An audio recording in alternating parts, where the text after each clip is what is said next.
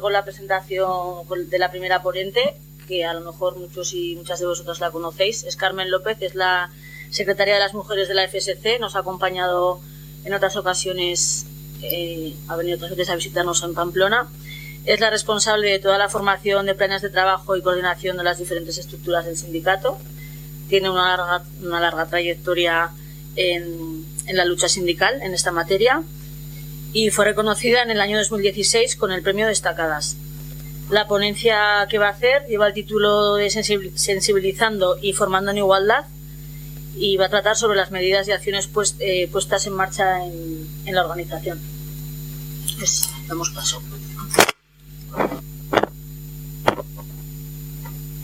¿Se oye ahora? ¿Se oye? Ahora sí. Eh, bueno, en primer lugar,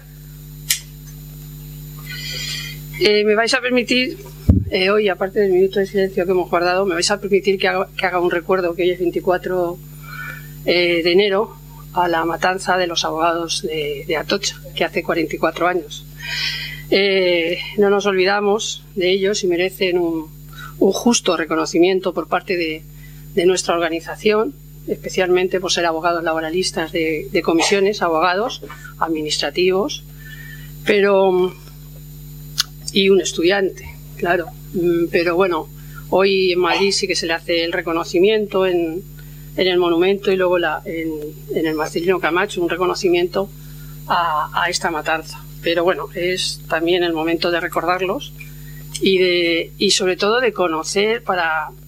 Eh, está muy bien, decía, no hay que olvidarlos, de conocer la historia, la historia real que tiene comisiones, la historia laboral que tiene desde hace muchos años y los ataques que, ha sufrido y que sufrió, eh, porque estamos hablando de hace 43 años, que parece muy lejano, pero no lo es.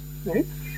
Eh, y nada más, ya empiezo con, con lo que es, con lo que os quiero decir, con lo que os quiero contar. En primer lugar, lo que sí que quiero hablar es de nuestra propia organización de los hombres y mujeres de, nuestra organización. Es muy importante para, trabajar eh, después en el externo. Primero tenemos que, ordenar eh, lo que es nuestra propia organización y animar y conseguir la participación de hombres y mujeres. Cuando digo conseguir, hay una participación que, existe ya, que es la de los hombres. Los hombres eh, participan y están en todas las estructuras eh, las mujeres no lo que esperábamos o lo que esperamos como una organización que somos sindical y de izquierda que debiera ser.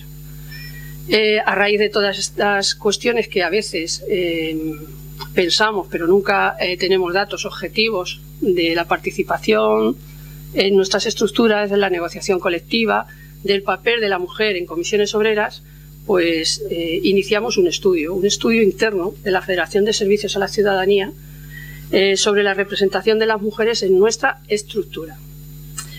Eh, desde, desde, nuestra Secretaría mm, iniciamos un estudio, por supuesto, con la ayuda y con bueno, más que ayuda, con la lo hicimos en conjunto porque si no, no sería posible, con organización, con nuestro propio gabinete técnico, eh, con afiliación porque son muchos los datos que queríamos eh, recabar y que tenemos. El informe, por cierto, lo publicamos y lo hemos. Eh, se puede, si, estáis interesadas, lo podemos, lo podemos mandar, lo podemos enviar, y porque ya se nos agotó la edición en papel que hicimos. Tenemos una última edición eh, actualizada al mes de mayo de este año pasado, pero bueno, lo podéis, lo podemos enviar y, podéis verlo. Bueno, pues eh, lo curioso de este informe, eh, con la participación, como decía, eh, de, muchas secretarías de la Ejecutiva Federal y del Gabinete Técnico, son los resultados que hemos obtenido. no es que fuera una cuestión que mm, esperáramos que fuera de otra manera, pero ahora tenemos datos objetivos y reales de dónde está la mujer dentro de nuestra propia federación, tanto en las estructuras como en las secciones sindicales. Cuando no, no hemos cogido absolutamente mm, todo el panorama que tiene la FSC, pero sí que nos hemos centrado en las estructuras eh, en, en las estructuras de dirección, es decir, en las ejecutivas, en las comisiones ejecutivas, hemos cogido desde la estatal a las territoriales y las provinciales para ver la situación de, las mujeres. En, este, en esta parte también hemos cogido secciones sindicales estatales y ahí nos hemos quedado. Quiero decir, podríamos, podemos profundizar más, pero, hay, que, empezar por algún sitio y hemos querido empezar por los sitios más visibles dentro de nuestra propia eh, organización. ¿Qué ha sucedido? Esto tengo que recordar que es una foto, siempre me gusta decirlo, que es una foto fija del momento en que lo hicimos. Este, este documento está eh, muy vivo, porque cada, desde que un congreso que, se inicia, bueno, hace cuatro años, ya tres años y medio, eh, por el camino se van haciendo modificaciones, hay gente que se va, otra que viene nueva, y, esta está hecha a, mayo del año pasado. Nuestra intención es cada año eh, intentar volver a actualizarlo y verlo y también seguir eh, profundizando en el estudio como luego más adelante os, os, contaré. Conocer la situación de las mujeres ha sido muy, muy interesante, sobre todo porque en este estudio hemos quitado, bueno, conocéis nuestra federación, son 14 sectores y bueno, todas las federaciones territoriales, que son 17 más dos ciudades autónomas, con sus respectivas provincias, como os decía, 54 provincias que tenemos. Eh, dentro de ellas, eh, si vemos la, ejecutiva federal, la ejecutiva federal en la que estoy yo, sí que hay una, una paridad real, sí que hay eh, mujeres con determinadas secretarías que, que, se consideran siempre como más, más activas, vamos a decir, ¿no? Y sí que hay una realidad que además al ser federal parece que existe en, todo, en toda nuestra estructura. Pero conforme vamos bajando y conforme vamos viendo otros sectores, comprobamos que esa no es la realidad. Eh, no es la realidad. Eh, y, además, fijaros que en este estudio hemos quitado cuatro sectores. Para que, porque, bueno, y quien sea de ellos, que lo sepáis, hemos quitado carretera, mar, ferroviario y ciclo integral. ¿El qué? ¿Por qué hemos quitado esos cuatro sectores? Porque realmente esos sectores es donde hay muchísimos hombres. Y entonces darían un, un sego equivocado de lo que queríamos, de los datos que, que queríamos recoger. Ahí ya sabemos que está, eh, es donde más eh, personal, donde más hombres hay. Entonces las, las quitamos del estudio para que fuera más real. Pues aún así, sin, sin estar estas, eh, no ha sido, bueno, ha sido, como decía, pues una realidad que, como sabéis, siempre decimos, no, pero esos son otros. ¿Qué va? Aquí las mujeres ya están en los órganos de dirección. O sea, llego yo aquí, me veis y decís, no, no, no. Veis a Sonia, veis a, a María y decimos, ya estamos las mujeres en los órganos, en la estructura, en las secciones sindicales. Pues no, no es cierto. Pero también entre medias os animo a todas a que participéis, que igual que está eh, Sonia, igual que está María, igual que está yo, todas las mujeres sois capaces y podéis estar en las... Y además, en este caso, debéis de estar. Bueno, pues nos resultó curioso, como decía, porque vista nuestra federación, además donde hay muchas mujeres, somos una federación donde realmente sí hay mujeres, sí hay un, alto índice de mujeres.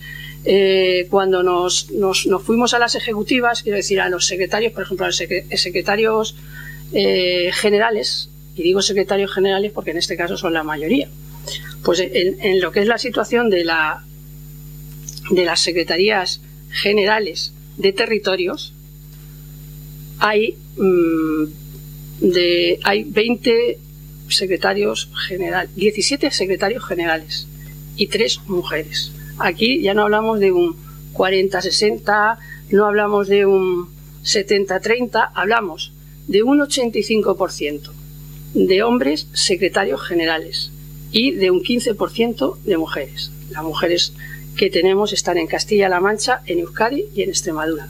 Esas son las tres secretarias regionales que tenemos. El resto son mujeres. Esto quiere decir mucho. Si nos paramos a... Quiere decir que la palabra eh, al final de todas, de todo el territorio estatal, la tienen los hombres. En este caso, en nuestra... Eh, y sigue habiendo una visión muy masculina del propio, del propio sindicato, porque son ellos los que trasladan incluso lo que nosotras queremos decir. Esto ocurre luego en los consejos, cuando vamos a un consejo, sea federal o sea confederal, al final quien, quien lleva las propuestas de todos son los hombres. Lo que quiere decir es que quien está hablando por todas y todos siempre son eh, los hombres. No estamos alejados de otras organizaciones, pero yo creo que en nuestro caso sí que tenemos que, hacer ya medidas correctoras y tenemos que, incluir acciones de medida positiva, incluso más, que ya iré comentando, más en los próximos eh, estatutos o en, las, en, los, siguientes documentos que, haremos dentro de, no muy poco, ¿no? de seis meses para, para llegar al año que viene. Eh, en los sectores, que sabéis que los sectores estatales, que como decía son, son 14, de los 14, 12 son secretarios generales, hombres, y dos son mujeres. Es en medios de comunicación, es una mujer, y en gráficas es una mujer. El resto son todos hombres. Eh, son cuestiones, como os decía, si a esto sumamos que nuestro Consejo, por ejemplo, federal, el nuestro propio, eh, cuando llegamos al Consejo Federal, que es el máximo órgano entre Congreso y Congreso, cuando llegamos allí, resulta que ya de por sí eh, quien nos representa son 17 hombres más 14 y solo 5 mujeres en, eh, en nuestro propio órgano. Esto es así y, bueno, lo hemos aprobado en el Congreso, mm, está bien, pero yo creo que son cuestiones que tenemos en un futuro que mejorar. Eh, y ya si vamos a la situación de, de las secretarías generales en, provincias, pues ahí sí que tenemos un dato curioso y es que sí que hay eh, más mujeres, no tantas como nos gustaría, pero ya aquí llegamos al, al 31% de mujeres en los que son los sindicatos provinciales de la federación los hombres tienen un 68%, pero bueno, eh, que esto nos debe de hacer pensar que algo está ocurriendo, porque si en principio en la base hay 30 y al final llegamos a, un 14 o un 15%, hay una pérdida en medio del camino. ¿eh? Pero eso mm, es lo que nos debe de, hacer pensar qué es lo que está pasando o qué es lo que pasa. Por eso de ahí la utilidad de tener eh, estudios sobre, sobre nuestra propia organización y sobre nuestro propio sobre nuestro propio eh, comisión, en este caso. Eh, una vez dicho esto, también nos vamos a las responsabilidades que tienen las mujeres dentro de las propias ejecutivas o dentro también, esto es aplicable también a las secciones sindicales, ¿eh? sobre todo estatales, que es las que hemos visto. Las secciones sindicales estatales, pues también en, en su mayoría son secretarios generales hombre y dentro de las ejecutivas pues aunque algunas son paritarias y otras no, eh, al final hay unas responsabilidades determinadas que ocupan los hombres. Cuando hay unas determinadas, yo no diría que sean más importantes o menos. Yo no creo que la Secretaría de Mujeres sea una eh, secretaría sin importancia. Creo que tiene y mucha. Y luego si la queremos trabajar, cada persona que la ocupa sabe realmente que con la Secretaría de Mujeres realmente sí que es transversal en nuestro sindicato y puedes estar en acción sindical, puedes estar en negociación colectiva, en afiliación, en elecciones sindicales, puedes estar compartiendo ese espacio para que haya mujeres. Pero sí que hay eh, ciertas secretarías que, como norma se le dan a, a las mujeres, lo que sí que impide que esté en determinados ámbitos de, dentro del propio sindicato, como puede ser la negociación colectiva y la acción sindical. Dentro de los datos obtenidos vemos que la mujer, las que mm, las secretarías que más, que más tiene es formación, salud laboral, eh, bueno, hay una, una, cuestión curiosa es que está subiendo en, en finanzas, pero son secretarías que, como os decía, no son secretarías que sean, no podemos decir de primer nivel o de segundo nivel, porque yo no lo creo. Yo creo que en formación se puede hacer un muy buen trabajo, que en afiliación se puede hacer, que en elecciones, pero la cuestión es que son secretarías que no te acercan, no te acercan a la base del sindicato. Por la negociación colectiva y la acción sindical, que es donde está, eh, de donde surge todas las, de donde surgís todos y todas, y, y hemos salido, ¿no? Es decir, del contacto directo con la afiliación en, los centros de trabajo, que es a través de la, de la negociación colectiva, ahí no hay mujeres. Si no hay mujeres, pues eh, no llaman a otras mujeres. Normalmente, bueno, a lo largo del tiempo sí que yo he ido comprobando que donde hay mujeres aparecen más mujeres, porque es verdad que, en un comité completo de, de, hombres, al final, las mujeres, cuando dices que no quieren estar o no pueden estar, es que al final abandonan un poco porque se sienten eh, solas. Y eso ocurre. Ahora, en comités donde o secciones sindicales donde no tiene que ser al 50% o al 60%, donde ya hay mm, entre 7 y 3 mujeres, 7 hombres, 3 mujeres, pues ya empiezan a aparecer mujeres. Pero empiezan a aparecer mujeres si a esas mujeres se le da tareas. Porque tú puedes estar en un comité de empresa, pero al final acaba siempre mi compañero porque sabe más que yo. Pero mi compañero sabe más que yo porque habla más que yo y porque lleva más tiempo. No, no es otra la cuestión. Estas son eh, cuestiones que nos deben hacer pensar porque podemos mejorar, pero está claro que algo en el camino hemos hecho mal. Eh, si no hemos eh, conseguido la participación que queríamos de, yo, de, mujeres en el sindicato. Es verdad que oigo muchas veces aquello de es que las mujeres no quieren. No es que no quieran, es que si no estás en un ámbito donde te sientas a gusto, que te puedan oír, que estés respaldada, pues realmente dices, pues no, no quiero estar aquí.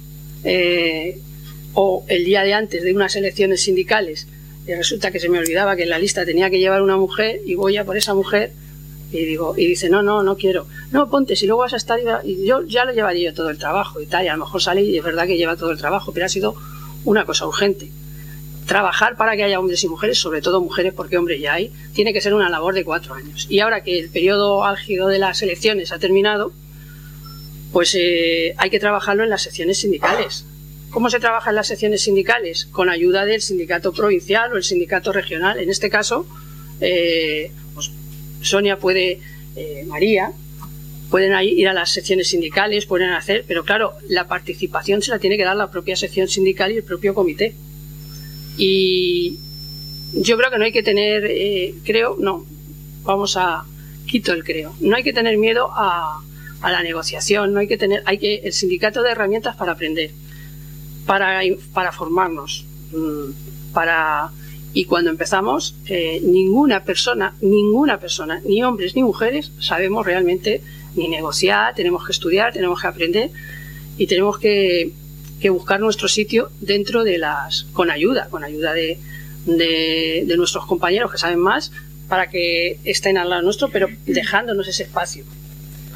Eh, ese espacio que es nuestro, por otro lado, no es un espacio que, que haya que ganarse. Hay ocasiones en que los hombres no se han ganado el espacio, simplemente porque han estado siempre ahí. Pero bueno, eh, esto en el análisis que os decía de las de la negociación colectiva sí que hemos comprobado que, que, al no haber eh, mujeres en las secretarías de acción sindical, en las secretarías de negociación colectiva, pues tampoco, como os decía, es, es una base donde eh, hay pocas mujeres, se va a pocos sitios, pero esto ocurre tanto a nivel estatal, o sea, de federación estatal, como de federaciones eh, territoriales. ¿no? es una cuestión, es una de las secretarías en las que menos mujeres hay. Y fijaros, es una de las secretarías donde más contacto hay la, con la afiliación en general. Eh, yo aquí creo que que también es, os animo, no solo el, sindicato no lo vamos eh, desde la Secretaría de Mujeres o desde la Secretaría de Organización, que seamos mujeres, no lo vamos a cambiar nosotras solas, pero sí lo vamos a cambiar con vuestra ayuda, es, es animar a que participéis, participéis en el próximo congreso, que será pronto, participéis, incluso lo que veáis que a vosotros os parece eh, los documentos, cuando llegamos a hacer los documentos, los documentos eh, se hacen entre un número determinado de personas, se aprueban un consejo, pero puede que no estén bien. O sea, no se trata de dónde está la coma o no está la coma, sino que puede, podéis tener alguna idea que sea bastante mejor que la que se ha dicho eh, en las personas que han redactado ese documento. Participar, mirar lo que le falta, añadirlo en vuestras asambleas y así mejoraremos el sindicato. Pero además en esa participación que sea real, que vayáis a, a los congresos, que forméis parte de las estructuras, y como hay sitio para todo, si no quiero estar en las estructuras, estaré en mi sección sindical y estaré en mi comité de empresa. Porque ¿por qué dejamos en un comité de empresa que nos defiendan otros lo que podemos, lo que nosotras conocemos muy bien y podemos defenderlo? ¿Mm? Pues esa pregunta, cada una que, que se la responda como, como, como, crea, ¿no? O sea, que, porque pueden haber muchas, muchas circunstancias, entonces es, una cuestión que tenéis que ver eh, personalmente y también entre vosotras cuando estéis en vuestras propias eh, secciones sindicales. La sección sindical es lo fundamental, quiero decir, la, mm, y la afiliación. Pero bueno, Eh, de este informe, bueno, de este informe hemos hecho, hemos hecho otro, porque sacamos conclusiones y también hemos sacado unas líneas de, actuación sobre los datos que realmente hemos conseguido, que, son muy importantes, ¿no? Es decir, eh, nosotros sabemos que, que, tenemos que tender a la paridad, sobre todo en, los, en las ejecutivas, que parece, como os decía, parece que no, pero también nos queda pendiente analizar el resultado de las elecciones sindicales, que ya ha terminado y queremos hacerlo. Queremos saber eh, cuántas mujeres más hay en la en este proceso, cuántas mujeres más hay que en el proceso anterior, porque esperamos que haya más, pero a lo mejor nos equivocamos, quiero decir. Eh, queremos eh, en este en este estudio que haremos pronto, pronto, pero sobre las, las mujeres en las de él dependerá también las mujeres que haya luego en las mesas de negociación y cuando hablo de las mesas de negociación, no hablo de la mayor mesa de negociación, hablo de un comité de empresa, pero luego de la negociación de un convenio. Es verdad que estamos en los planes de igualdad y que no nos quiten de los planes de igualdad, porque ahora como viene eh, mucho, mucho trabajo, a ver si ahora... Pero hay que recordar que los planes de igualdad también existen los convenios colectivos, donde hay que meter medidas de acción positiva, donde se pueden medir muchas otras cuestiones, donde se puede meter incluso el plan de igualdad. Y, eso sí que es una tarea de todos y todas, porque a veces dejamos de lado para, para nosotras que hagamos o para que se hagan los planes de igualdad desde otro, desde otro ámbito. Aquí recordar una cosa, especialmente para las, los hombres y mujeres de las administraciones públicas. En las administraciones públicas, más allá del Real Decreto nuevo que ha salido, donde hay una obligatoriedad futura, en las administraciones públicas los planes de igualdad son obligatorios para todas las administraciones públicas. Da igual lo grande o lo pequeño que sea el ayuntamiento, da igual lo grande o lo pequeña que sea la diputación, pero son obligatorias eh, para todas. Porque aquí, aquí sí que resulta una cosa muy curiosa, no hace mucho, bueno, hemos tenido el conocimiento que incluso la Federación de Municipios Estatal, eh, bueno, hace un par de años, o que el, propia Administración General del Estado, se han ido a mirar la ley de, de igualdad para decir que empresas hasta 150... Eh, eh, pero claro, se les ha olvidado mirar el estatuto básico del empleado público, donde en un adicional dice que todas las administraciones tienen que hacer los planes de igualdad o incluir en los convenios eh, la igualdad.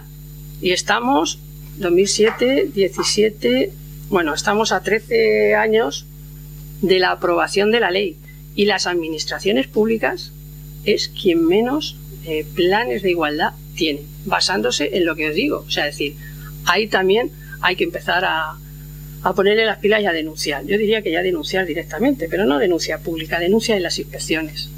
Bueno, esto ya me he ido un poco de lo que quería decir de las, de las actuaciones, ¿no? de que tenemos que tender a, la paridad de, elevar el porcentaje, tenemos que hacer por elevar el porcentaje de secretarias generales, eso lo hacemos, eso eh, se hace desde, aquí, desde donde estáis trabajando, es decir, eh, en el día a día, pues mm, veis a, vuelvo a repetir, como estamos aquí, a, Sonia, veis a María, mm, es participar con ellas, pero luego formar parte de las estructuras y no tiene que ser eh, no va a ser al 100%, pero con subir el porcentaje que teníamos de un, que he dicho anteriormente, de dos mujeres, que es que estamos hablando de un porcentaje mínimo, pues a ver si conseguimos en el próximo congreso que haya, que haya más mujeres mm, en las estructuras.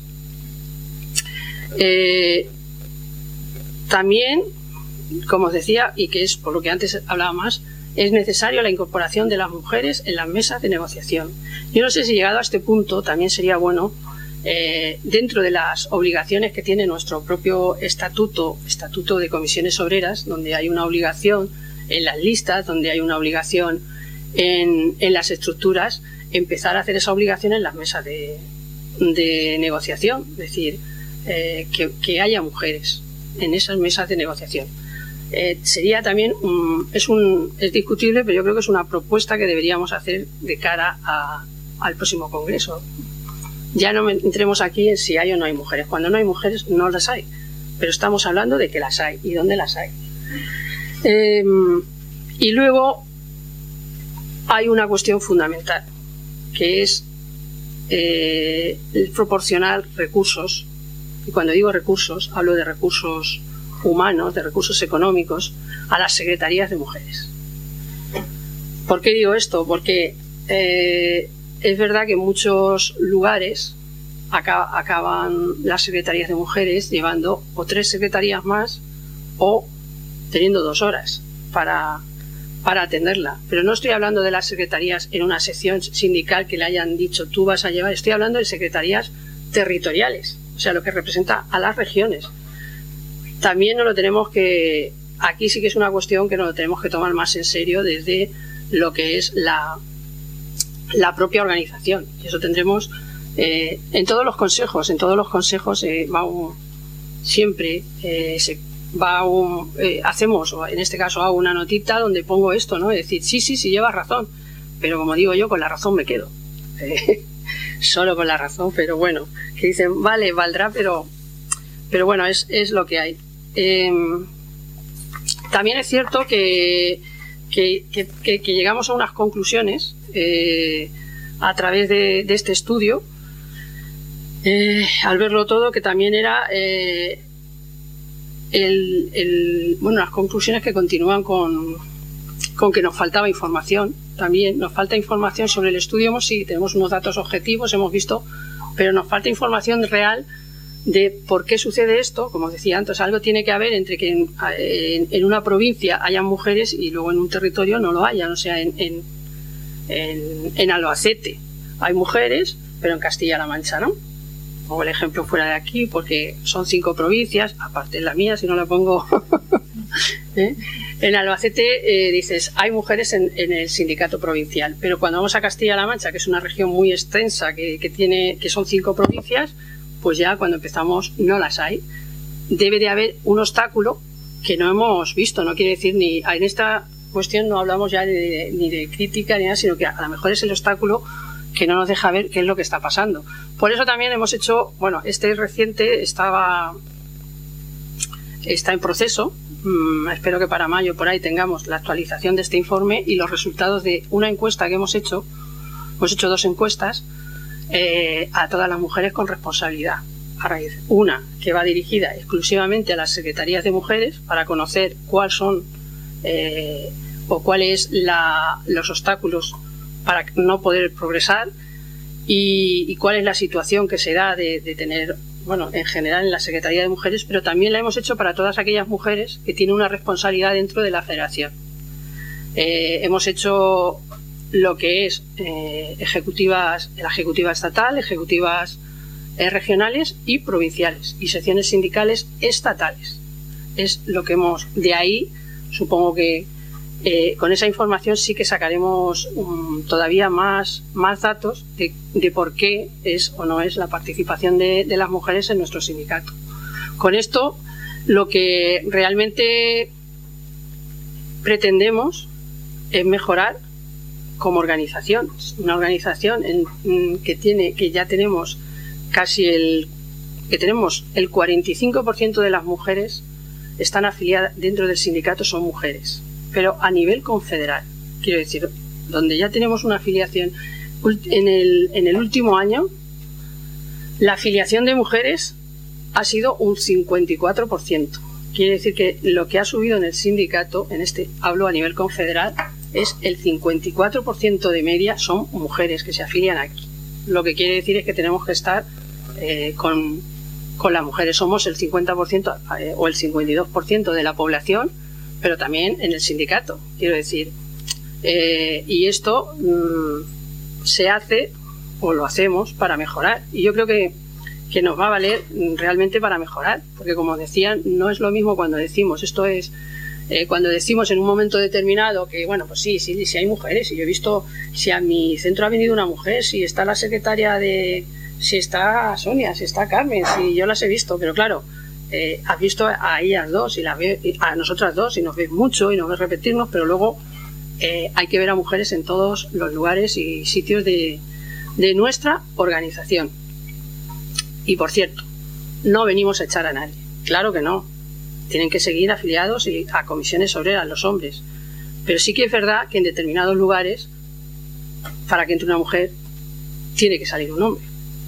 Y en esto me refiero a los órganos de, de nuestra propia estructura, donde ya está establecido el número de personas que componen las estructuras. Si está establecido, si hay 10 hombres, para que entren 5 mujeres, tienen que salir 5 hombres, porque son 10.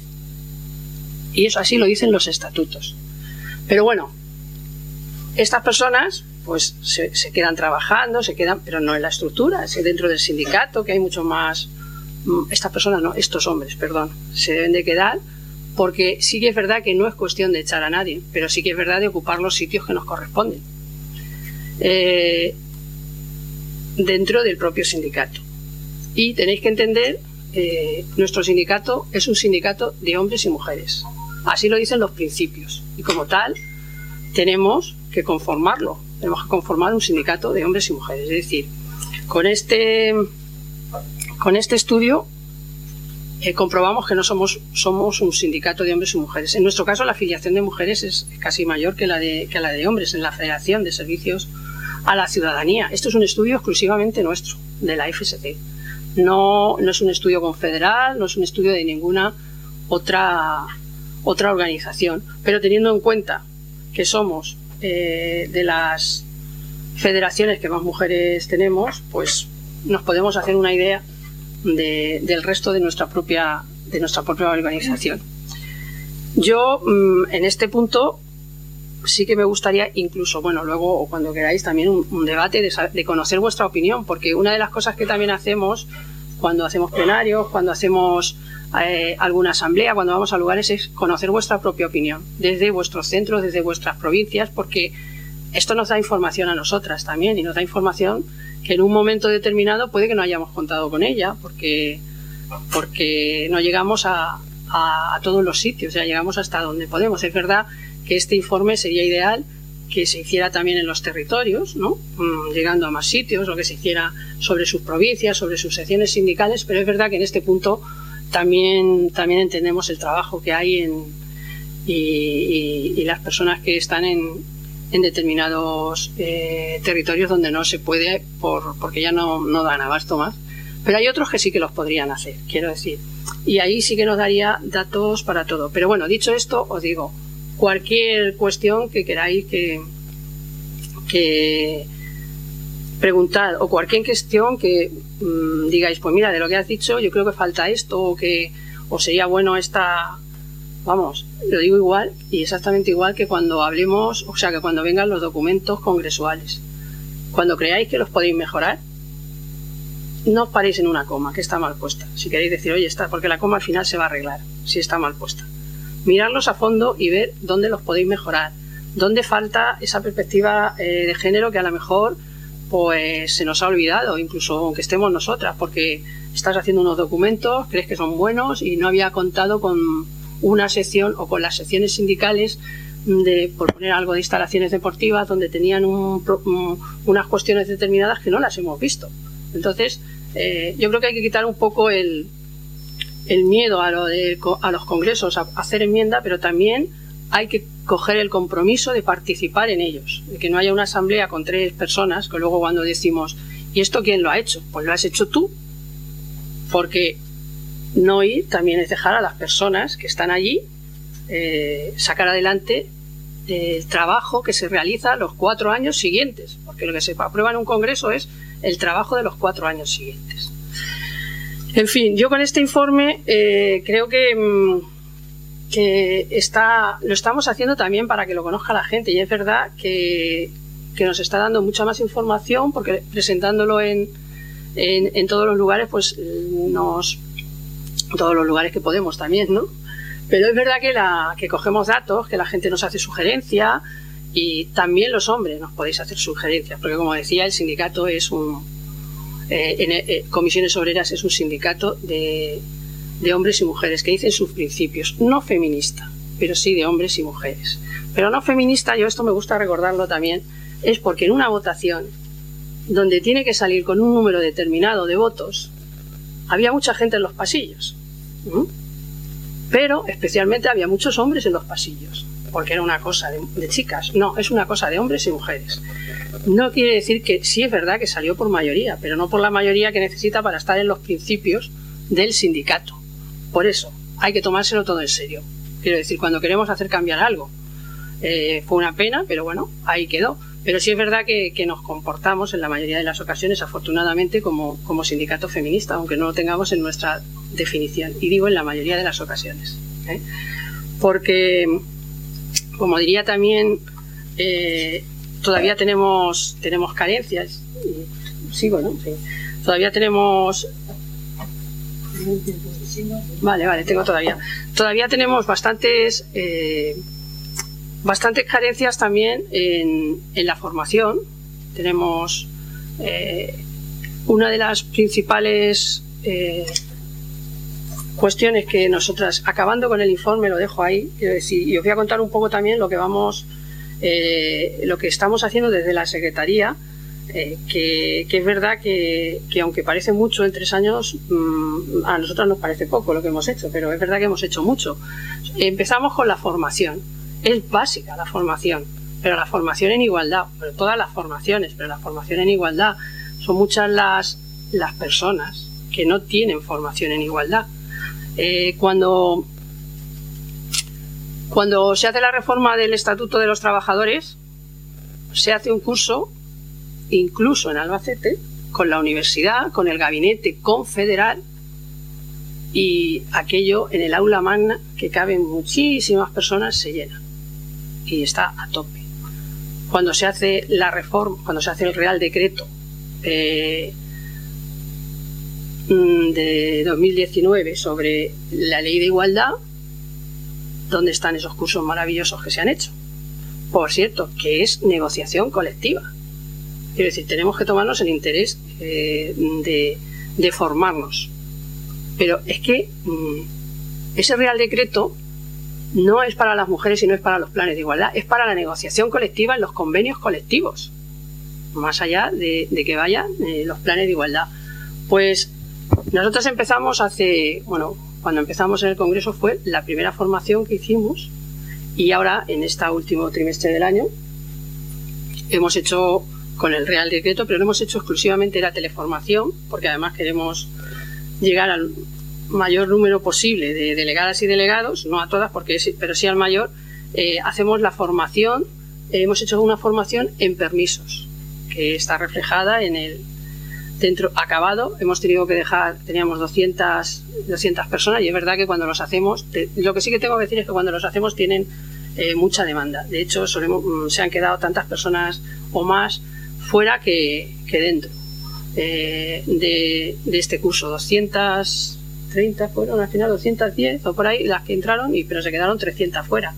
Pero en esto digo una cosa, vamos a hacer formación y vamos a hacer itinerarios de formación sobre la ley de, igualdad, ley de violencia, sobre permisos y sobre planes de igualdad. Lo haremos a distancia. Es verdad que, que, que llegaremos hasta, hasta donde podamos, porque es que la afiliación es mucha pero también, eh, como os decía, es primordial. Y nosotras en esta formación, además de primordial la Secretaría de Mujeres, mm, después metemos negociación colectiva y acción sindical, sobre, especialmente negociación colectiva, para que estén en estos cursos. Todas las personas que están en comités de empresa, las personas que están negociando, y, es una cuestión fundamental.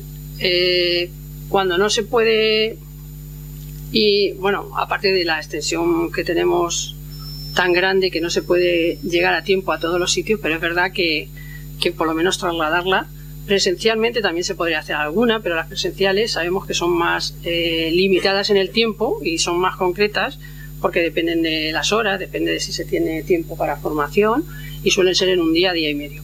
Pero bueno, como os decía, pero esta formación tiene que ser también eh, para las estructuras.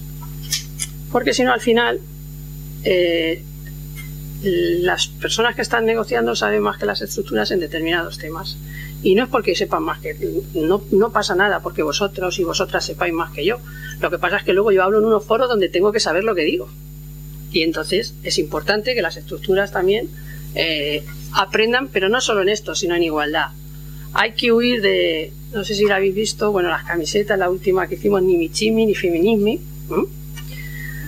Eh, el feminismo es la igualdad entre hombres y mujeres, no es otra cuestión. Más allá de lo que nos quieran decir es conseguir la igualdad.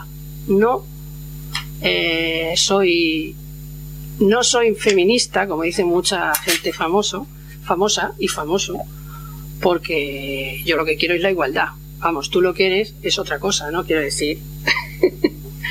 porque no hay más que eso. Otra cosa es eh, también la es intencionada, por supuesto, porque el feminismo, estos 8 de marzo, eh, que parece que no, pero han, dado un, un, vuelco al feminismo, a las mujeres, a salir a la calle, y han puesto han posicionado a la mujer en un lugar que hace muchos años que no estaba. Eh, entonces ahora salen a la contra estos movimientos en los que dicen que, que, el feminismo busca el odio a los hombres que el feminismo busca solo eh, el éxito de las mujeres. Bueno, todo eso es eh, pura invención para desacreditar al feminismo y eso también nos tiene que quedar claro por eso decía somos un sindicato feminista aunque no lo seamos en, en nuestro principio, porque nosotros siempre estamos luchando por la igualdad entre hombres y mujeres. Y cuando negociamos y cuando estamos en el lo conseguimos hasta donde lo conseguimos, pero es verdad que sí que sí que luchamos por esa igualdad. A veces necesitamos, como decía, formación también para ver eh, cuando estamos negociando y decir es que en mi en mi trabajo no hay no hay desigualdad. En mi trabajo Mm, según el puesto que tenemos, todos ganamos lo mismo. En mi trabajo no, claro, es así sobre todo especialmente en las administraciones, no hay ninguna desigualdad. Por eso probablemente no hay planes de igualdad, porque a lo mejor llegan a decirlo de tal manera los, los políticos o los gobernantes determinados que acaban creyéndoselo la gente que nos representa, cuando no es cierto. No es cierto. Todas las administraciones tienen discriminación. Todas, absolutamente todas. En la mayoría, yo diría que no se puede librar ninguna, a lo mejor hay alguna excepcional por ahí que haya hecho un plan y haya hecho un, un estudio de brecha. Hay brecha salarial, la hay, porque hay que mirarla según las profesiones, según las categorías. Y todas esas cuestiones, pues a veces mmm, es verdad que si las desconocemos lo que tenemos que hacer es formarnos. Pero, y eso lo puede mmm, dar el sindicato. Pero lo que tenemos que hacer es en, nuestro, en nuestros trabajos, en el día a día, no creer lo que nos dice la empresa, lo que nos dice el empresario de que, no, de que todos estamos y todas estamos en igualdad, porque no es cierto. Eh, mientras que no haya unos derechos que sean iguales para el hombre y la mujer, mientras que no haya una corresponsabilidad, mientras que los salarios eh, sean exactamente iguales en, todo, en categorías similares, en, en productividad en, que nunca sabemos en algunas cosas, sobre todo en la administración, a quién le dan el dinero eh, porque dicen que porque no lo dan, no lo dicen, perdón, pues hay eh, discriminación. Y entonces eh, es fundamental, fundamental que, que pidamos que hagamos un que se haga diagnóstico y que pidamos los planes de igualdad dentro de nuestras empresas. Que las metamos en convenio, ¿vale? Pues meterlos en convenio, si es que el convenio eh, lo cubre, nada es incompatible. Decir, aunque se desarrolle después, aunque lo vayamos viendo, pero, pero se puede hacer. Eh, y estas son mmm, cuestiones, ya te digo, que desde nuestra Secretaría eh, estamos haciendo lo que es la, formación. El lenguaje, el lenguaje importa y mucho. La utilización del lenguaje es primordial. Eh, hay resistencia en determinados convenios a, a utilizar. Ahora hace poco ha hecho un informe la Real Academia que si lo hubiera hecho mi padre, que tiene 80 años, sería igual. ¿Eh? ¿Eh? Sería igual que el que ha hecho la Real Academia, quiero decir, porque, porque solo podemos utilizar princesa y reina, pero no ministro y ministra, quiero decir. Pero luego hace unos conceptos y nos explica a las mujeres por qué queremos visibilizarnos en el papel. O sea, eso ya es, es que es superior, quiero decir, lo, si lo leéis, si tenéis oportunidad de, por lo menos no hace falta que lo leáis entero, pero esos trozos donde dice, porque ha salido también en muchos medios y tal, donde dice que es que queremos que esté el femenino porque las mujeres queremos visibilizarnos, que si no, no estamos, pues claro que sí, claro que sí.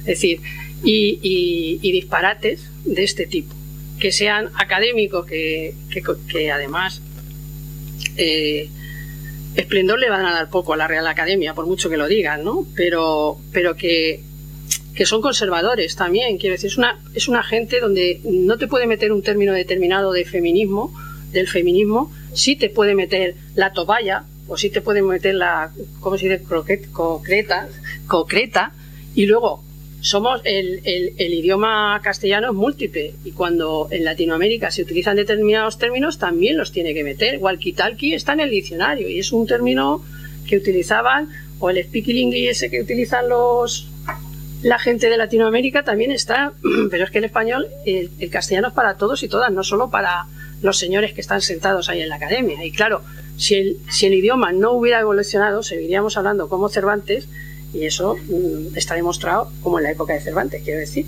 pero eso está demostrado que no es así. Entonces, el lenguaje es muy importante, tanto a la manera de, de hablar como a la manera de ponerlo en todas las negociaciones, sean convenios, sean acuerdos. También, vamos, es, es entendible que a veces es difícil porque nos han educado de una manera en la que hablamos en masculino, no hablamos en inclusivo, como dice la Real Academia, hablamos en masculino. Y hay que hacer un desaprendizaje y un nuevo aprendizaje de, la utilización del lenguaje. Por eso también es, importante, muy importante hacer cursos sobre el lenguaje. Eh, porque nos van a dar las herramientas para luego establecerlas en el convenio. Dice, nosotros la última que vimos por ahí es un convenio colectivo donde habla de violencia de género, de las ayudas de violencia de género y habla al trabajador. Bueno, eso ya es el... Es que no hay ayudas de violencia de género al trabajador, lo hay para la trabajadora, pero ya es por no querer eh, modificar eh, ese convenio, ¿no? Entonces, eh, se aprende, se da la formación. También es verdad mm, que, que, por ejemplo, en este tipo de cuestiones es también importante vuestra, vuestra demanda. Decirnos, yo, mm, pues nosotros queremos o realmente es verdad que la, necesitamos eh, eh, para la hora de negociar planes de igualdad o, o lo necesitamos en el lenguaje o lo necesitamos en, el puro estatuto de los trabajadores, pero también que espero yo que con la nueva sea reforma o sea eh, sea reforma completa o sea reforma o sea por artículos que también le den la perspectiva de género que, y que hagan un estatuto de, trabajadores y trabajadoras, pero no solo en el título, sino también en, en sus artículos. Eh, bueno, pues como decía, la demanda de la, de la, formación también la podéis hacer vosotros y ver eh, qué son, pues, cuáles son vuestras necesidades. Incluso no esperéis nunca cuando estéis negociando, sino cuando sabéis que vais a negociar en un futuro, eh, empezar a ver cuáles son vuestras necesidades para esa formación y para, y para estar ahí. desde la Secretaría hemos trabajado también, mm, hemos hecho, nunca, nunca hemos dejado de lado la, porque además nos parece primordial también la violencia eh, de género. Es lamentable que, cada día o casi cada día nos tengamos que levantar y nos tengamos que con, un nuevo asesinato. Es, yo creo que está muy bien, está por la persona que, han asesinado un minuto de silencio, pero yo creo que ya tenemos que gritar y salir a las calles y decir que basta ya de, esta violencia y exigírselo a, los gobiernos. O sea, decir, eh, todavía hay quien niega la, violencia de género. Ahora, más que nunca, tenemos que estar en la calle, porque además hay un partido que es que se está cargando, o sea, es que directamente, digo cargando porque es la palabra, se está cargando todo lo que se ha trabajado y todo lo que se ha hecho. Pena a las mujeres ahora en Andalucía, porque estamos oyendo el PIN parental, es verdad que es una barbaridad y tal, pero en Andalucía se han quedado sin ayudas todas las organizaciones que habían de las mujeres todas, se las han dado exclusivamente a dos organizaciones. Una porque era la Cruz Roja y el resto otro. De los 4, 5, 6 millones. Y estamos hablando, fijaros, Andalucía es una región la más extensa, ¿no? con, sus ocho provincias, donde a las mujeres las atienden en las provincias, pues sí, en ocasiones son ONGs, otras veces son los ayuntamientos, las casas de acogida, pero en Huelva, en Cádiz, en Almería, y el nuevo gobierno ha decidido que no hay ayudas para las mujeres. Yo eh, quiero decir, más allá de lo de, que también tiene, y es sumamente importante lo del PIN, quiero decir, cada noticia que viene de lo que están haciendo eh, es lamentable. Y a mí me parece muy, muy lamentable lo que han hecho en Andalucía y lo que quieren hacer en otros, en otros sitios de retirar eh, porque cuando decimos ayudas, sí es cierto que son ayudas para las organizaciones, pero es un dinero que se destina desde... porque no lo hace la administración. Si la administración no, no en este caso, no, pues da un dinero para que lo hagan eh, o bien otras administraciones, las locales, o bien eh, organizaciones. En Andalucía, además, es cierto que estaba muy bien organizado todo ya, llevaban muchos años trabajando muy bien y llegan en un día, la han quitado de, un plumazo. Y de un plumazo ha sido ahora cuando han dejado a la gente sin, sin, presupuesto para poder continuar, porque todo es vender que hay cuatro técnicas que, que se están forrando, pero claro, es que esas cuatro técnicas están atendiendo a lo mejor a 10 mujeres, tienen lo que tú no has puesto como, como administración, pero en su momento era un acuerdo con la Junta de Andalucía. Pero en fin, eh, creo que son cosas que, que hay que tener en cuenta y que, como os decía, hay que salir a la calle y hay que exigir en los convenios las medidas también de violencia contra, contra las mujeres, en los, porque hay medidas, pero mm, siempre en un convenio si se refleja mucho mejor, aunque sean las básicas. Pero la intención es mejorarlas. Porque en el momento que dentro del convenio se ven las, las personas que les afectan, que luego al final, por desgracia, cuando estás en el trabajo no son tantas, te puedes encontrar una, dos, pero no son tantas mujeres, afortunadamente, pero sí que las hay, eh, pues al verlo en el convenio sí que saben que tiene una salida. Si no lo ven, difícilmente saben que en su trabajo pueden tener medidas que, que le faciliten de alguna manera, aunque poco, porque al final, como siempre, las señaladas son las, las mujeres, estoy señaladas, eh, nosotros hacemos una revista eh, trimestral, no sé si la conocéis o llegará, porque le llega toda la afiliación, que es el Tribuna, el Tribuna Violeta. Ahora hemos terminado, ayer empezaron a mandar la última que hemos hecho. Bueno, pues además del Tribuna Violeta, hemos hecho algún especial, ¿no? Eh, son digitales, hemos hecho especiales en, papel, hemos trabajado también con la revista Perspectiva, que, es de, estudios, y hemos hecho en papel pues en, algunos momentos determinados, por el 25N o el 8 de, marzo, eh, algunas ediciones especiales. Y aquí, por ejemplo, tenemos, hay el caso de una mujer que le hemos hecho un seguimiento de un año. Por cierto, aquí lo puedo decir, de dónde es ella no. Es una trabajadora del Instituto Municipal de Deportes. Es una monitora. Bueno, esto está grabándolo, ¿no? no, no digo el sitio, ¿no? Pero quiero decir que es una persona que tiene, mm, porque siempre intentan llevar los casos de violencia, casos de acoso a personas débiles, a personas pobres, a personas humildes, bueno, en fin, en general, extranjeras, ¿no? que son quien, en este caso los extranjeros, los pobres, quien, lo realiza. Bueno, pues en este seguimiento que le hemos hecho, eh, es ella la señalada, es ella la que todo el mundo sabe quién es, tiene que cambiar ella sus horarios en el trabajo, eh, tienen que acompañarla, eh, tienen que llamar a la policía, porque otra de las cuestiones, la policía de seguimiento que llaman con las mujeres, si la conocéis, es coger un teléfono y decir hola, ¿cómo estás? ¿Eh? No es otra cuestión. Y a veces mm, la misma persona atiende a cuatro o cinco y la misma, el, mismo policía. Y a veces ese policía es un policía de segunda actividad que también tiene poco, poca preparación en lo que es para poder tratar en fin, pues esto, eh, ¿cómo podemos nosotros ayudar? Podemos ayudar desde los convenios colectivos, como decía, poniendo adaptaciones, poniendo, eh, reflejando la propia ley, como os decía. Todo tiene que estar aquí. Bueno, y nosotras en esto también, como decía, hemos trabajado mucho dando jornadas para que la gente sepa eh, qué es lo que puede hacer. cada, es verdad que las tres, bueno, las jornadas más participativas las hemos hecho en Madrid. Hemos hecho tres jornadas a lo largo de los tres años con gente bastante, eh, componentes bastante significativas.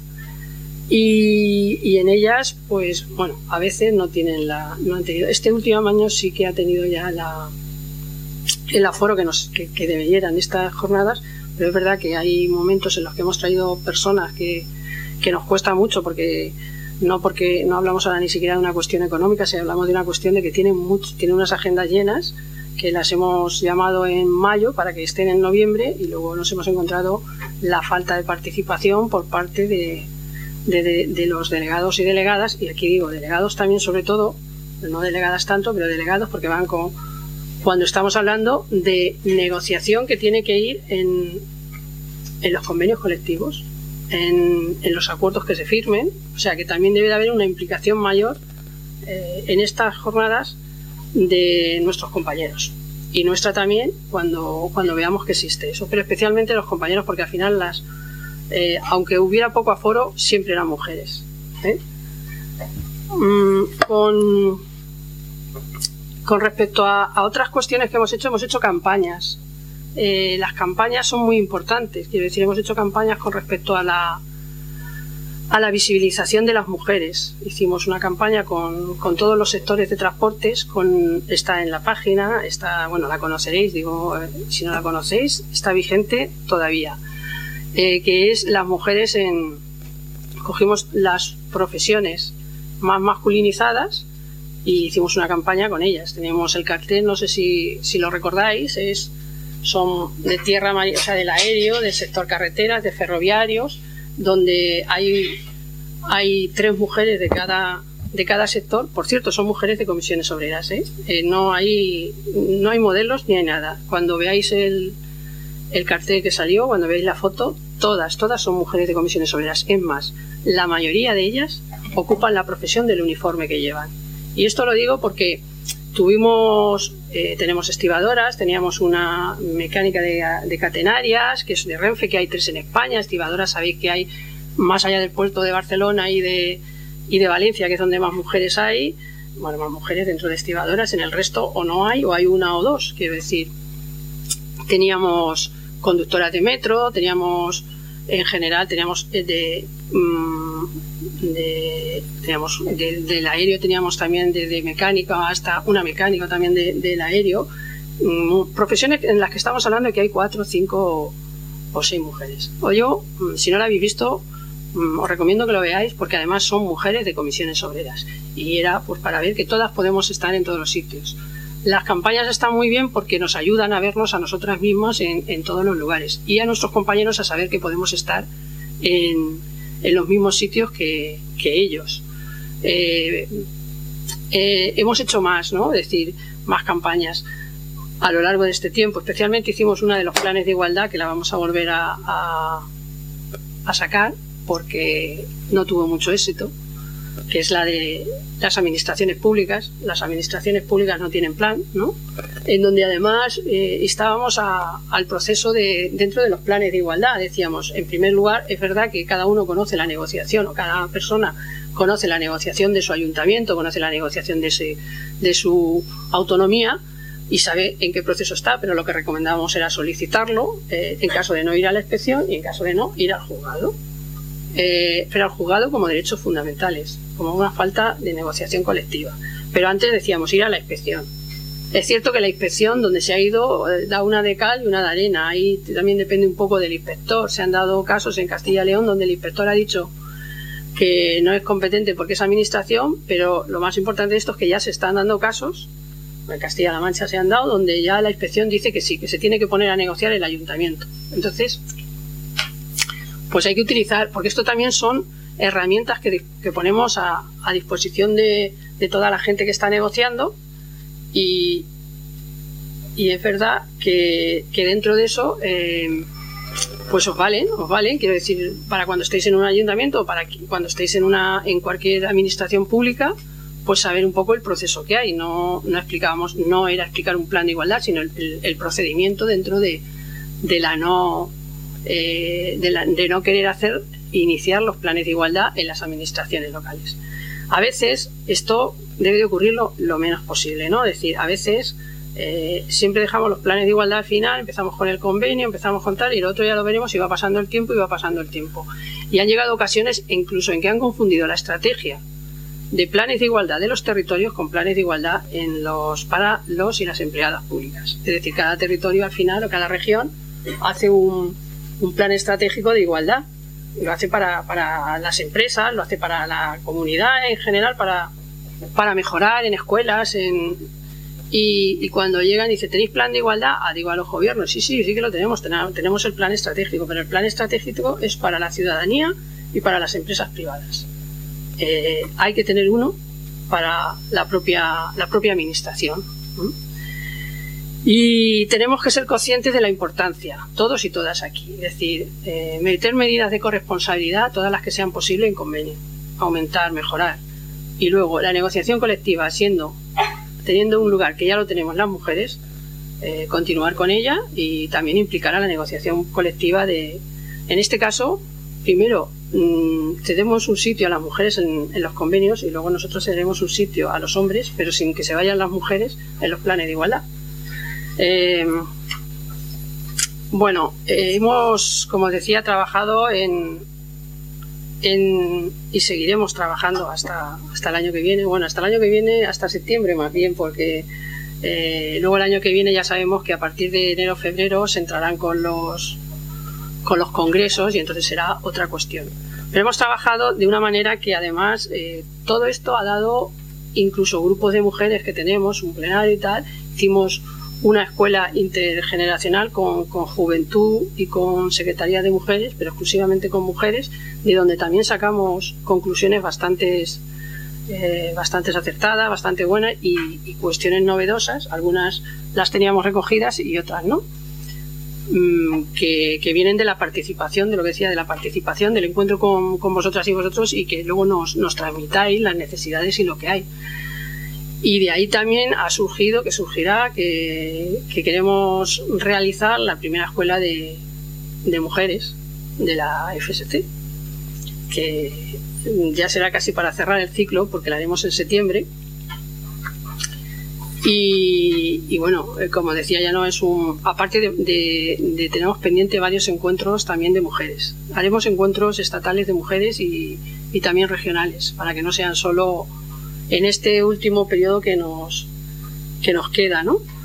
Eh, y hay una cuestión que también me gustaría que tuviéramos en cuenta y es la visibilización de las mujeres en las mesas.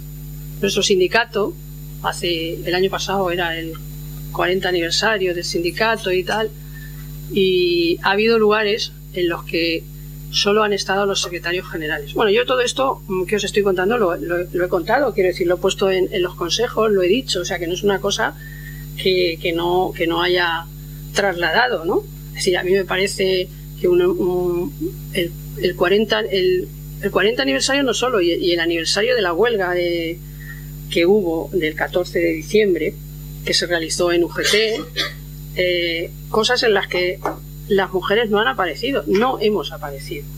Y si cogemos la historia de nuestro sindicato, desde el principio de los tiempos, en 1978, han habido mujeres y ha habido secretaría de mujeres. Algunas veces no se llamaba secretaría, era área, pero ha habido desde el principio. Y desde el principio del tiempo, desde los años que os estoy hablando, ¿eh?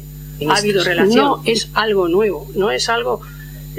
lo novedoso es el, boom que ha habido en estos tres últimos años, pero no la relación de comisiones obreras con el movimiento feminista. Entre otras cosas porque la mayoría de las mujeres de comisiones obreras tienen la doble militancia de estar también en el movimiento feminista. Y desde la primera secretaria que hubo, eh, Begoña San José, que está en todos los movimientos feministas, en nuestros propios documentos decía que comisiones obreras tenía que estar con los movimientos sociales. Y en este caso también especificaba con el movimiento feminista tenemos que conocer nuestra propia historia. Y es muy importante conocer nuestra propia historia de comisiones obreras, y en este momento hablo como mujeres, lo que hemos hecho, con igualdad, absolutamente con todo, para poder salir a la calle el 8 de marzo, para poder salir cualquier 8 de marzo y cualquier 15 de diciembre, diciendo que llevamos trabajando la igualdad desde eh, que este sindicato es sindicato. Tuvimos una conferencia de mujeres en 1993 la única conferencia de mujeres que ha habido, donde a partir de ahí en el siguiente congreso, imaginaos lo importante que son algunas las conferencias, ¿no? En el siguiente congreso, el congreso, después de 1993, cuando tocó el congreso, se metió, eh, fue cuando se, en principio se, se dijo, o sea, se puso que, que somos un sindicato de hombres y mujeres. Fue a raíz de esa, mm, de esa conferencia. ¿Qué quiero decir con esto? Pues cuando llegan los 8 de marzo, que ya nos falta poco, eh, en estos últimos años a veces hemos estado como cohibidos el sindicato, la organización. No hablo de nosotras como personas y, ha estado como cohibido. Yo creo que es, debemos de sacar lo que hemos hecho en el tiempo, pero claro, debemos demostrarlo también. Por ejemplo, si en estos actos hubiera habido mujeres, a lo mejor estoy equivocada, pero si hubiera habido mujeres desde el principio, durante todo el año pasado que se hicieron los actos, pues a lo mejor le hubiéramos podido demostrar a, absolutamente a todo el mundo a todos los medios que nosotros estamos luchando, nosotras también con los hombres, o sea, que el sindicato en general está desde hace muchos años, desde que se creó en el 78 como tal, porque antes hubo eh, la clandestinidad, también había mujeres, no solo llevando la comida a la cárcel, sino también trabajando en las trincheras, en el textil, en... Si conociéramos nuestra y la, y la contáramos, porque dice que quien se olvida de su historia, no estamos hablando con la memoria histórica, pues igual para nuestro sindicato. Que sepáis que desde el principio eh, de los tiempos, comisiones es eh, hay un libro que, de trabajadora, que de comisiones obreras, fue en 2007 cuando lo hicieron, de los 25 años de trabajadora, donde cuenta todo lo que se ha ido haciendo con el tiempo. Y es que hay expresiones, yo he sacado expresiones que las he dicho en un congreso y he dicho, en un consejo y he dicho, pero esto es de hace 25 años, lo que os estoy leyendo. O sea, eh, nosotros fuimos avanzados, fuimos avanzados y avanzadas en el feminismo y dentro del sindicato. Es verdad que hemos tenido un parón muy grande, porque no hay nada como creerse que lo tenemos todo conseguido. No hay nada como creer que ya hemos llegado a la igualdad, y que ya está en su sitio y que lo que dice el cantante ese de su casa, que es que las mujeres en España no necesitan nada, ¿no? Porque la igualdad ya la tienen y porque no llevamos velo. Pero, eh, como os decía, tenemos que ir y, defender nuestra propia organización y saber. Eh, una de nuestras conclusiones en el plenario que hicimos de mujeres para el 8 de marzo, hablo de nuestra federación, era esta, contar. Tenemos que hacer un argumentario para contar pero no solo en, a vosotros en, una, en un encuentro, en una asamblea, sino para contar en vuestras empresas, en vuestro centro de trabajo, la historia de comisiones, que no es de ahora. Comisiones obreras estamos desde hace muchos años, con palabras que vea la gente que el movimiento feminista no es una cuestión eh, en la que comisiones, si hubiera querido, en el principio de los tiempos, cuando decía la apropiación de comisiones obreras, a lo mejor hubiera podido en el principio, porque tenía, la mayoría de las mujeres estaban allí, ahora es mucho más amplio comisiones, pero también es mucho más amplio el movimiento feminista. Y. Ah, vale, bueno. y, y, bueno, yo en esta, sí, voy a ir terminando ya, porque dice que me corta. Eh, lo que sí que, quiero que quiero deciros y quiero pediros en todos es mm, la implicación. Hay una cosa fundamental. El, comisiones obreras no es nada sin la afiliación no es nada sin vuestra participación. O sea, las secciones sindicales, eh, las delegadas y delegados, es lo que hace que Comisiones Obreras sea grande.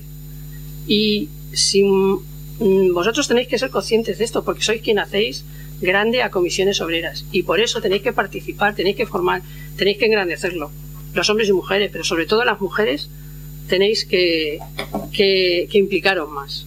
Yo mm, voy a terminar ya, pero hay una cosa que siempre digo. Yo mm, eh, hoy estoy aquí, pero yo cuando empecé no sabía nada. Pero nada, ¿eh? Y, llegué a ser presidenta de un comité de empresa y decía, ¿yo qué hago aquí?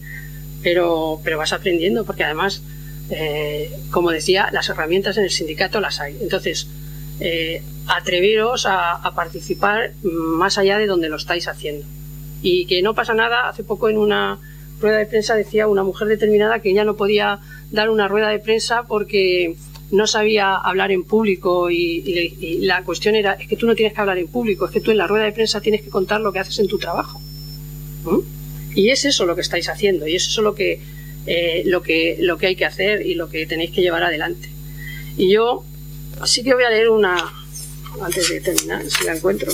Tenía un, es que me, me gusta mucho de vez en cuando leer algunas cosas que, que dice, es una obligación de hombres y mujeres impulsar y desarrollar la igualdad de oportunidades, así como combatir la discriminación por razón de sexo. Para ello, hay que incorporar la transversalidad de género en todos los ámbitos de la política sindical, promover y desarrollar acciones positivas en las relaciones laborales, en las condiciones de trabajo, así como remover los obstáculos para avanzar en la representación paritaria de hombres y mujeres en todos los niveles y en todos los órganos. Eh, son nuestros estatutos. Pues como veis no he dicho ni me he alejado nada de lo que dicen nuestros estatutos. Hay un elemento fundamental, leeros nuestros, eh, nuestros documentos, porque os dan mucha información de lo que estamos trabajando y de lo que vamos a hacer. No son tan, tan extensos como dice, pero leerlos y empezar a leerlo porque podéis leerlos por partes. La parte que un día leo acción sindical, otro día de tal, leerlos y sabéis lo que estamos haciendo y lo que no y lo que, y lo que acabaremos haciendo ya, pues eso, que no nos creamos que hemos conseguido eh, la igualdad en ningún campo porque no ha sido así. Luchemos por, por ella y ahora con más ganas, conociendo los obstáculos y esas personas que, que están ahí eh, poniendo, como decía, piedras en el camino, como decían aquel, como decía, y para llegar al final hay que cruzar por el principio, a veces, bajo lluvia de, de piedras que decía Clara Campos.